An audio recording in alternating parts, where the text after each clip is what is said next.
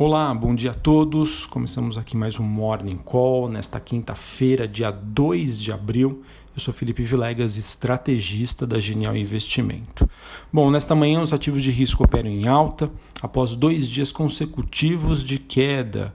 É um noticiário relativamente positivo, mas a velha e boa volatilidade é, acredito que seja um dos principais fatores que justificam né, os movimentos dos últimos dias e devem justificar os movimentos à frente.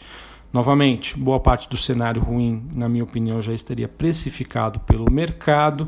O mercado que agora segue em compasso de espera de notícias positivas, mas notícias positivas no âmbito estrutural. Bom, enfim, hoje S&P Futuro e bolsas na Europa sobem, devolvendo partes das quedas de ontem. Ontem nós tivemos a primeira sessão do segundo trimestre. Destaque hoje, destaque dessa quinta-feira para o desempenho do petróleo. Petróleo que disparou com duas notícias. A primeira sobre o plano da China de comprar a commodity para ampliar as suas reservas, e também é, há rumores de que poderia haver algum tipo de intervenção ou acordo para que essa guerra da OPEP chegue ao seu final. E óbvio, se isso for realmente confirmado, deve trazer um, um alívio muito grande para os mercados, né? levando em consideração que hoje o que pressiona todos os ativos globais é essa pandemia do coronavírus e também essa guerra entre Arábia Saudita e Rússia. Bom, como consequência, as ações do setor de energia elas acabam sendo destaque na Europa e também favorece moedas de países exportadores de petróleo. A gente tem o peso mexicano, a gente tem o rublo, que acabam sendo esses destaques entre as moedas de países emergentes. Os metais industriais em Londres também têm um dia positivo. Ou seja, eu espero que tudo isso se reflita também aqui na Bolsa Brasileira. Expectativa então de um dia positivo para empresas ligadas a commodities, principalmente Petrobras, Enalta, PetroRio, são empresas diretamente ligadas a, aos preços perdão, do petróleo. Bom, essa recuperação ela acaba acontecendo depois que ontem nós tivemos uh, o S&P apresentando a sua maior queda em duas semanas. É, o que favoreceu esse movimento de queda ontem foi a previsão de Donald Trump, presidente dos Estados Unidos, de que o país teria um período doloroso com expansão dos casos e mortes do coronavírus. É, também o fato da notícia sobre bancos europeus que devem deixar de pagar dividendos acabou afetando o humor do investidor. Tá? Então, isso foi o que ajudou a manter as ações pressionadas. Porém, hoje nós temos um novo dia. Por isso que eu falo, pessoal, volatilidade.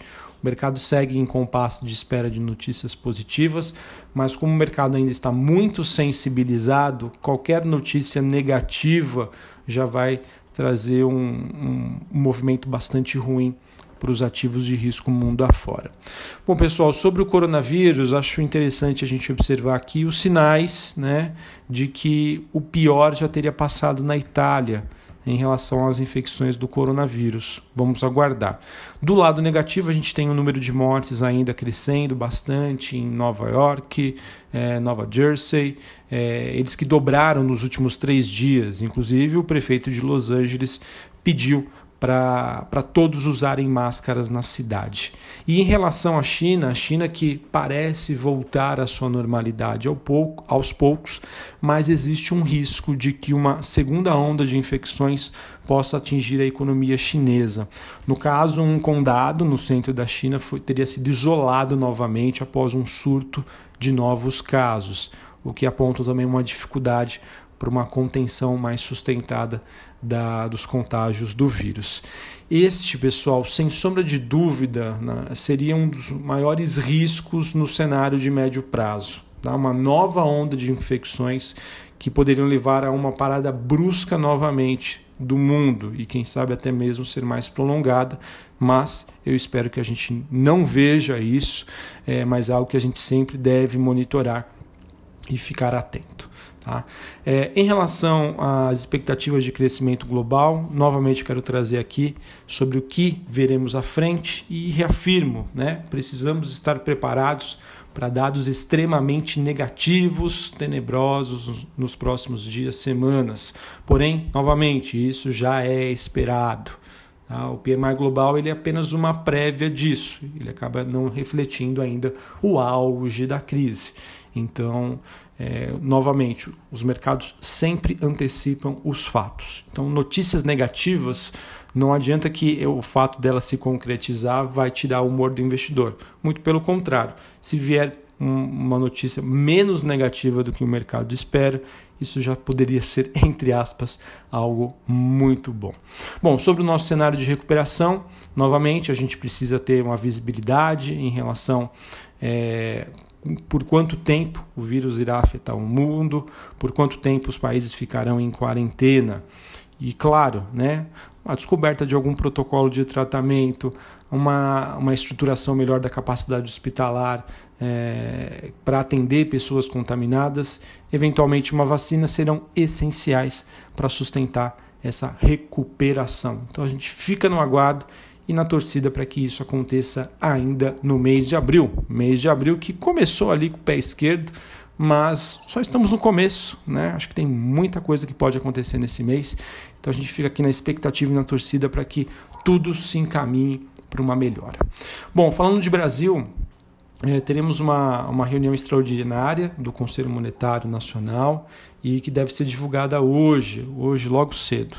É, também tivemos o Congresso Brasileiro avançando numa PEC que permite, permite ao Banco Central fazer uma, um quantitative easing brasileiro, tá? uma recompra de títulos, é, recompra não, perdão, uma compra né, de títulos de empresas, enfim. É uma, essa medida deve ser extremamente importante para ajudar o Brasil a lidar com esta crise. Ontem tivemos o presidente Jair Bolsonaro sancionando o projeto que garante um auxílio emergencial de 600 reais a trabalhadores informais e R$ 1.200 para mães responsáveis pelo sustento da família. O governo também anunciou ontem um programa que permite a redução de jornada e salário em 25, 50 e até 70% por até três meses, por meio de acordos individuais entre empregador e empregado ou até mesmo coletivos. E uma notícia aqui não, é, não, não diz muito sobre o mercado de ações, mas eu acho importante passar para vocês. É, o governo adiou por dois meses o prazo da entrega de declaração do imposto de renda por causa da pandemia do coronavírus. O, o prazo, que originalmente era 30 de abril, final do mês, passou para 30 de junho. Tá bom? É, enfim, pessoal, a gente volta a afirmar aqui: não existe é, é um jargão bastante popular, né? não existe uma bala de prata, né? uma solução perfeita para que a gente saia da crise, mas sim um conjunto, uma soma de medidas que são estruturadas agora e devem surtir efeito ao longo do tempo. Tá? No começo o mercado pode até ignorar isso, mas quando, quando as coisas, quando o tempo vai passando, né, essas medidas vão ganhando potência, é, os mercados vão reagir frente a isso. E o principal, acredito que já estamos neste caminho. Tá? Novamente, eu acho que a principal frase do dia é tudo o que precisava ser feito, ou quase tudo, né, já está encaminhado.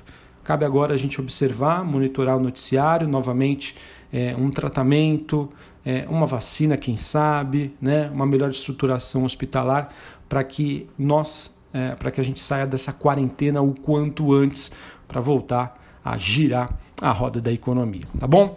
Em relação ao noticiário corporativo, alguns poucos destaques aqui. Temos a Anima Educacional, ela que fechou uma parceria com a Icatu Seguros para oferecer aos seus alunos um seguro educacional que pode cobrir o pagamento de até três mensalidades em caso de perda de renda, de emprego ou de incapacidade física temporária. Também tivemos a IRB Brasil, que recebeu as renúncias de Maria Helena Bidino, que era membro efetivo do Conselho de Administração, e também de Oswaldo Mário Pego, de Amorim Azevedo, membro suplente do órgão. É, em comunicado, o ressegurador não define quem serão os substitutos. Novamente, uma notícia para trazer aqui esse viés de mudança no Conselho de Administração do IRB. É, notícia que pode trazer um certo impacto para as empresas do setor de construção civil, saindo no valor econômico. O governo que vai aguardar o arrefecimento da pandemia, coronavírus, é, para depois anunciar uma nova formatação do programa habitacional Minha Casa Minha Vida. Vamos ficar de olho. Uh, por último, aqui a Ultrapar ela cancelou as suas projeções financeiras para 2020. A empresa também reduziu seu plano de investimento em aproximadamente 30% como uma medida de contingência de caixa frente a uma expectativa de redução do PIB este ano. Beleza? Bom, então é isso. É um dia positivo hoje para as bolsas. A gente espera que seja o primeiro de muitos e que o mês de abril seja um mês de uma recuperação. Novamente, tá? acredito, a gente não pode descartar a volatilidade, o mercado está muito sensível ainda. Novamente, a gente pode observar quedas à frente, mas eu sou daquela opinião que boa parte desse cenário ruim já estaria no preço da bolsa, então isso acaba abrindo uma janela de oportunidade bastante interessante para quem tem perfil agressivo, para quem está usando aos poucos a sua reserva de disponibilidade, não a reserva de emergência, para fortalecer ainda mais a sua carteira de ações. Novamente, ah, em épocas de caos, o mercado nos dá grandes oportunidades para sermos sócios de empresas a preços, entre aspas, mais justos. Um abraço a todos, uma ótima quinta-feira, até a próxima. Valeu!